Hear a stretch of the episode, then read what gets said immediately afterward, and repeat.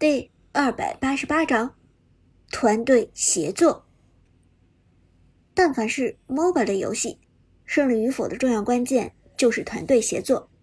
王者荣耀也不外如是，而且越高端的比赛，团队协作就越重要。而开局一个好的战术思路，更是能够奠定全场的基调。炮战队这边在苏哲的指挥下，选择野区蹲守，直接在一级团的时候。就打出了优势。Dragon 走位靠前的鬼谷子和老夫子已经被减速，而减速也是控制的一种。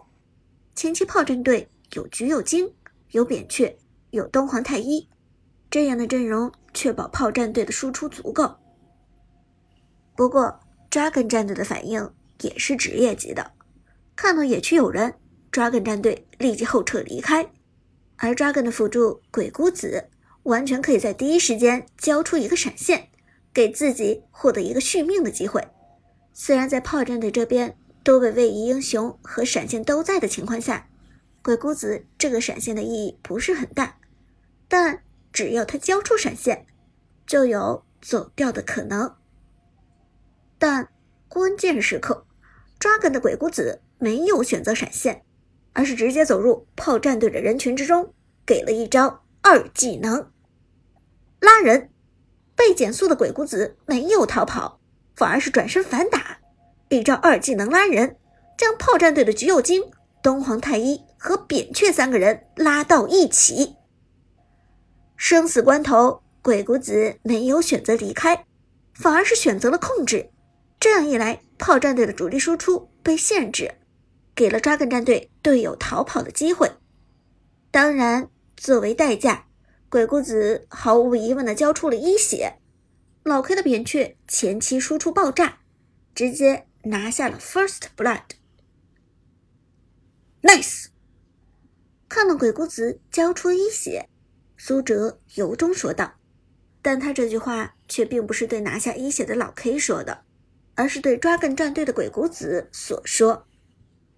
在刚才那么紧张的情况下，鬼谷子能够冷静判断情况，同时谨慎猥琐走位，来到炮战队三个人的中间，一招拉人限制住炮战队的三个强力输出。这样的判断和意识，绝对是顶尖水准。如果鬼谷子没有选择交出一血，留住炮战队的三个人，那么场上的局势将会彻底发生变化。苏哲的橘右京五秒一次拔刀斩，持续留人；扁鹊的风油精手上也至少存了两瓶，同样是减速控制。曹操一技能的击飞，花木兰的沉默杀减速留人。一旦鬼谷子转身离开，那么 Dragon 战队走位靠前的鬼谷子、老夫子必死无疑。剩下的典韦、嬴政和哪吒都没有位移，幸存的几率也不大。也就是说。鬼谷子牺牲自己送出一血，避免了一场团灭，这样的水准怎能不让苏哲叹服？就连炮战队的辅助旺财也由衷点头道：“对面的鬼谷子可以，很果断。”苏哲点头道：“没错，这就是传统强队的团队意识。”保住了野区的蓝 buff，并且拿下一血。炮战队的开局还算胜利，死掉辅助的 Dragon 战队也没有继续向炮战队的野区入侵，毕竟他这一道阵容前期的优势并不大。接下来双方上线，节奏逐渐缓慢下来。苏哲特地关注了一眼，与 Dragon Lucky 对线的是 Jack。Jack，小心你对面的 Lucky，这家伙的打法非常激进。一旦看见他在地图上消失，就要小心了。”苏哲提醒道。“明白。”Jack 轻轻点头，他心中对 Lucky 也是深有了解。毕竟比赛前一番发言说的慷慨激昂，就算对他没有印象也很困难。清空上半区的野怪，苏哲的橘右京与旺财的东皇太一开始往中路联动，对方中路的嬴政。走位相当猥琐，始终没有脱离防御塔的保护范围。于是，橘右京带着东皇太一、扁鹊开始入侵 Dragon 战队的上半区野区。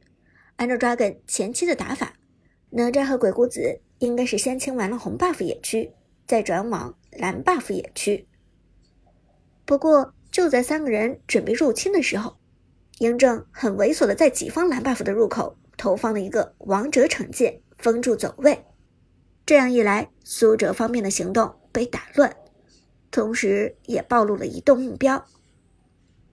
无奈之下，苏哲只好转身回到己方下半部分野区继续刷野。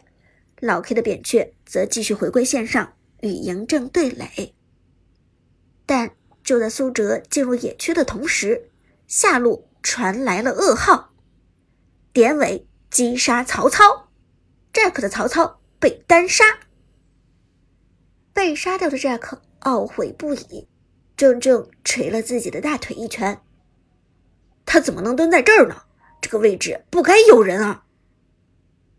苏哲往下路瞥了一眼，大略明白了 Lucky 杀人的套路。下路靠墙有两个草丛，两个草丛中间被隔断，从其中一个草丛穿梭到另外一个草丛，那么走过隔断的时候，一定会被对手看见。刚才 Jack 的曹操清理兵线的时候走位靠前，同时自己的状态也不太好。为了避免被典韦埋伏，曹操向前走位时一定是先探过了靠近自己一方的草丛。在这样的情况下，对面的典韦就不可能穿过草丛过来包抄，因为穿草丛的时候一定会被 Jack 发现。但如果敌方英雄利用位移技能穿过两个草丛之间的间隔，或者交出闪现穿梭草丛，那么敌方英雄就会一直处于草丛中的隐身状态。这样一来，敌人就可以沿着边路的草丛打出一个迂回包抄，神不知鬼不觉的接近 Jack。如果苏哲判断没错，Jack 的典韦就是这么靠过来的，而 Jack 在这方面完全没有经验，直接被典韦绕后包抄收割。不要靠近草丛太近。典韦是典型的草丛男表之一，苏哲沉声说道。Jack 轻轻点头：“好，我明白了。”苏哲又看了一眼下路，兵线我先去帮你收拾干净，复活之后咱们开始控第一条小龙。马上就到了四级的节点，而这也是第一条暴君刷新的时候，第一条暴君战略意义非常重要。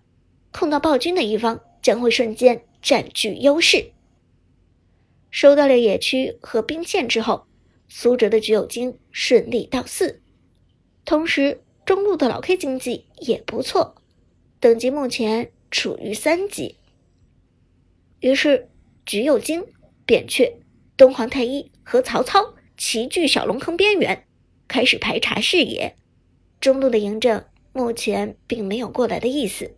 Dragon 战队的其他人也都还不在附近，抓紧时间开龙。